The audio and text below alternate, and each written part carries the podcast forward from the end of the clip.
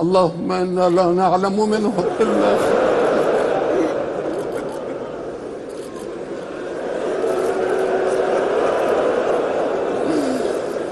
So klingt es, wenn tausende Iranerinnen und Iraner um einen getöteten General weinen. Was bedeutet diese Figur Qasem Soleimani für den Iran und welche Folgen hat seine Tötung für den Konflikt mit den USA? Steht die Welt etwa vor einem neuen Krieg? Heute ist Dienstag, der 7. Januar. Mein Name ist Lara-Lena Gödde. Schön, dass ihr zuhört bei Zurück zum Thema. Zurück zum Thema.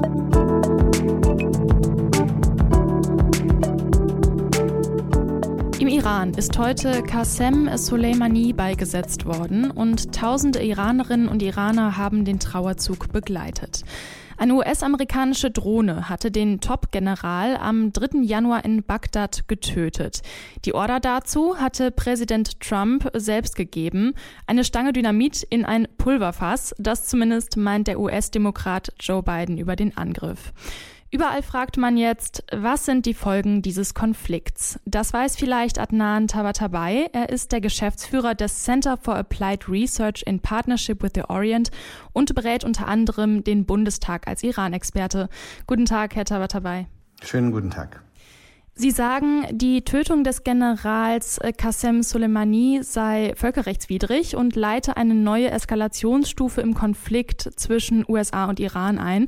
Warum war seine Ermordung so wichtig für die Regierung in Washington?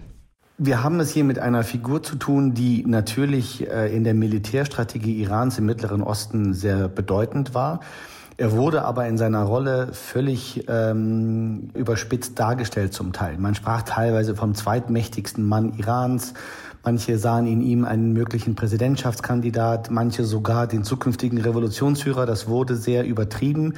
Und das hat dazu geführt, dass die Amerikaner glaubten, durch die Ausschaltung von Qasem Soleimani den äh, Iranern einen sehr, sehr schweren Schlag zu verpassen und äh, dadurch dann natürlich eine erfolgreiche Operation durchgeführt zu haben, so fragwürdig sie letztlich war. Dem ist aber nicht so. Also man fügt dadurch eigentlich dem Iran keinen Schaden zu. Das könnte man ja jetzt auch, also was man jetzt so für Bilder sieht, ist das ja schon ein großer Schaden, oder?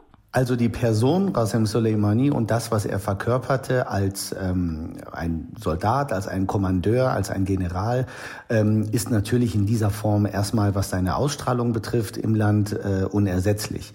Das, was äh, jetzt, was wir jetzt sehen, ist im Prinzip ein, ein, ein Aufmarsch von, wir müssen hier von Millionen sprechen, die um ihn trauern.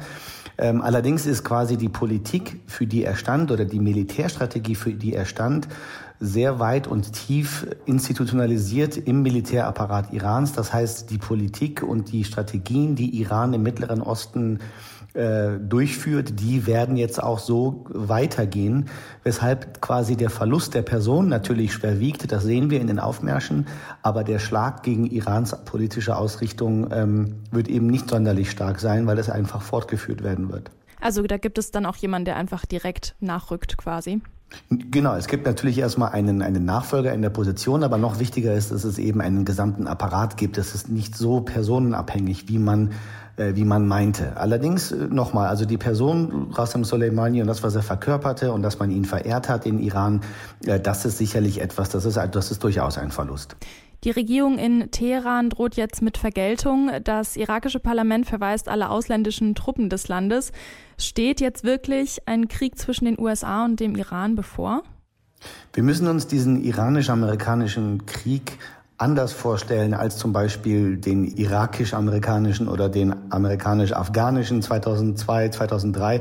Das waren wirklich Militärinvasionen. Sowas wird es, glaube ich, in Iran nicht geben. Das, was zwischen Iran und den USA schwelt, ist immer in verschiedenen Konfliktkontexten, wie zum Beispiel Irak, aber auch in Afghanistan, Jemen, Syrien, gibt es amerikanische und iranische Truppen auf gegensätzlichen Seiten. Und diese Konflikte werden natürlich angeheizt durch solche Geschehnisse. Das heißt, die Kriege, die es bereits gibt, werden sich vermutlich äh, leider Gottes weiter zuspitzen.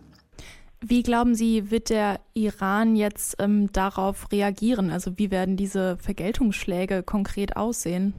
Also es gibt aus meiner Sicht dabei zwei Ebenen. Eine kurzfristige, die darauf abzielt, schlichtweg Blutrache zu verüben. Und da wird vor allem das Leben der amerikanischen Truppen in der Region in Gefahr sein.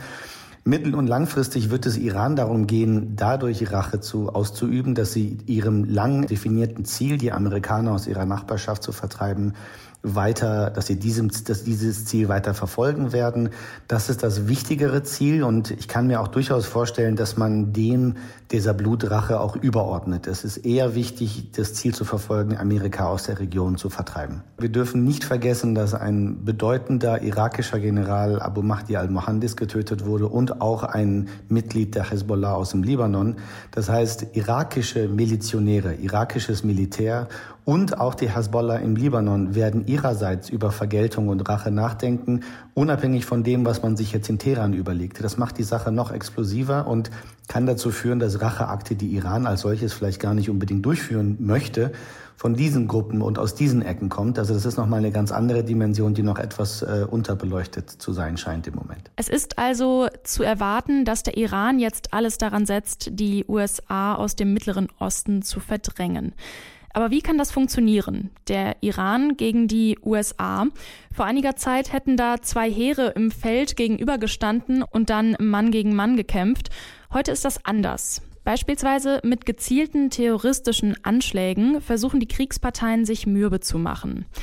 Einer, der sich schon lange mit den neuen Kriegen beschäftigt, ist der Politikwissenschaftler und Historiker Herfried Münkler.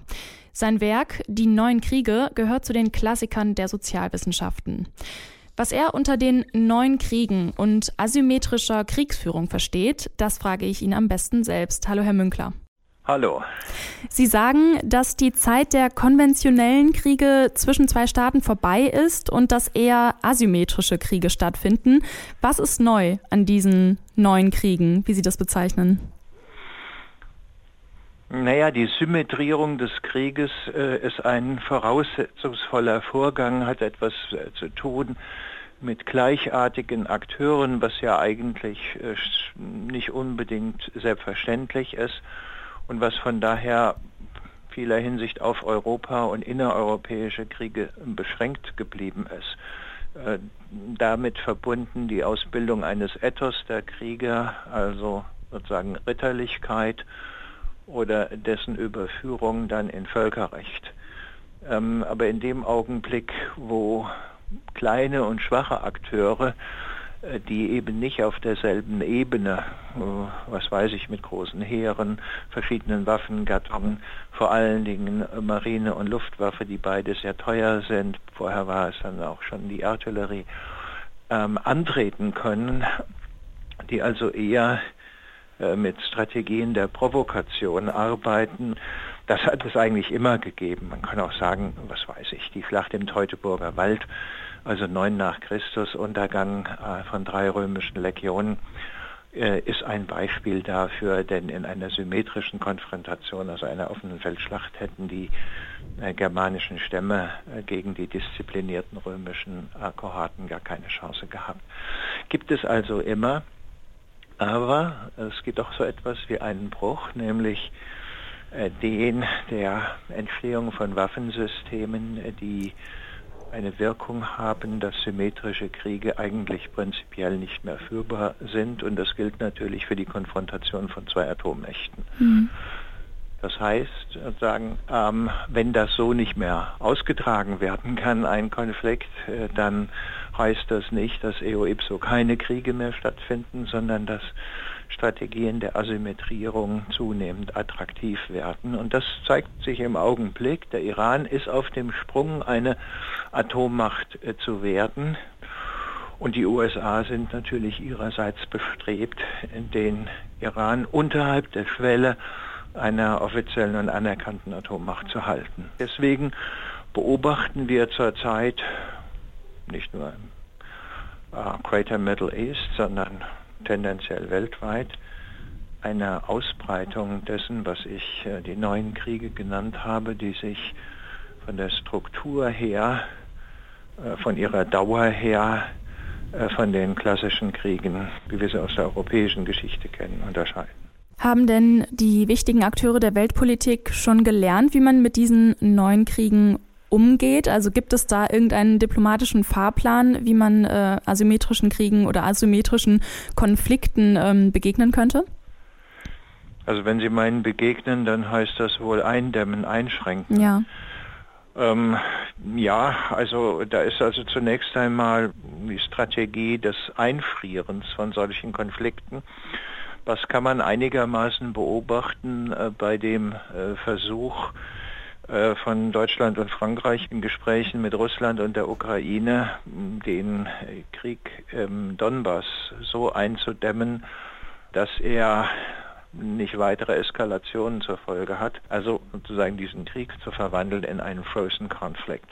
Mhm. Das ist eine Strategie. Eine andere ist äh, zu versuchen, Akteure, die aus dieser Verborg aus der verborgenen, also aus dem Clandestinen heraus operieren, die eigentlich keinen politischen Körper haben in Form von Territorialität, ähm, ja, zu zerschlagen in ihrer Handlungsfähigkeit, indem man sie von den Finanzströmen ähm, abklemmt und ähnliches mehr. Das funktioniert aber nur in sehr engen Grenzen.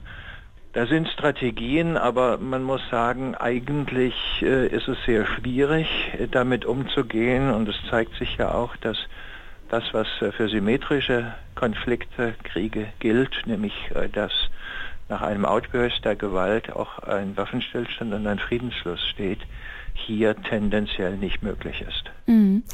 Sie haben gerade gesagt, dass Konflikte immer schon irgendwie so ein bisschen asymmetrisch sind. Ähm, Habe ich das jetzt richtig verstanden, dass Kriege tendenziell oder Konflikte tendenziell immer asymmetrischer, also immer ungleicher werden, dass das so eine Entwicklung ist, die Sie sehen? Und wenn ja, woran liegt das denn dann genau? Ja gut, ähm, es hat immer eine Tendenz zur Asymmetrierung von Konfrontationen gegeben, zumal dann, wenn entweder äh, Akteure mit sehr unterschiedlichen Kräfteverhältnissen oder mit unterschiedlicher Gestalt aufeinandergetreten sind. Die Asymmetrierung, die wir hier beobachten, jetzt gerade im Augenblick, ist eine, äh, bei der äh, kleine Ziele angegriffen werden aus einer Asymmetrie der überlegenen Stärke, etwa seitens der USA.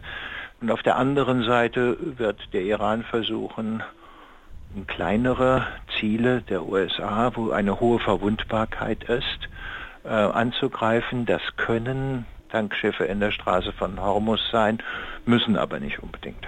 Das sagt der Politikwissenschaftler Herfried Münkler über neue Kriege und asymmetrische Kriegsführung. Herr Münkler, vielen Dank für das Gespräch. Gerne. Im Iran ist heute Qasem Soleimani beigesetzt worden. Welche Bedeutung der angeblich zweitwichtigste Mann im Iran hat und was seine Tötung für die internationalen Beziehungen bedeutet, das hat mir der Iran-Experte Adnan Tabatabai erzählt. Dieser Konflikt zeigt außerdem aber auch, wie sich Kriege mit der Zeit verändern. Sie finden nicht mehr symmetrisch auf Schlachtfeldern statt, sondern neue Waffen und eine veränderte geopolitische Lage machen Kriege zunehmend asymmetrisch. Das sagt der Politikwissenschaftler Herfried Münkler. Das war zurück zum Thema heute am Dienstag, den 7. Januar mit mir, Lara-Lina Götte. Wenn euch der Podcast gefallen hat oder ihr Themenvorschläge habt, meldet euch doch gerne unter redaktion.detektor.fm. Zurück zum Thema vom Podcast Radio Detektor FM.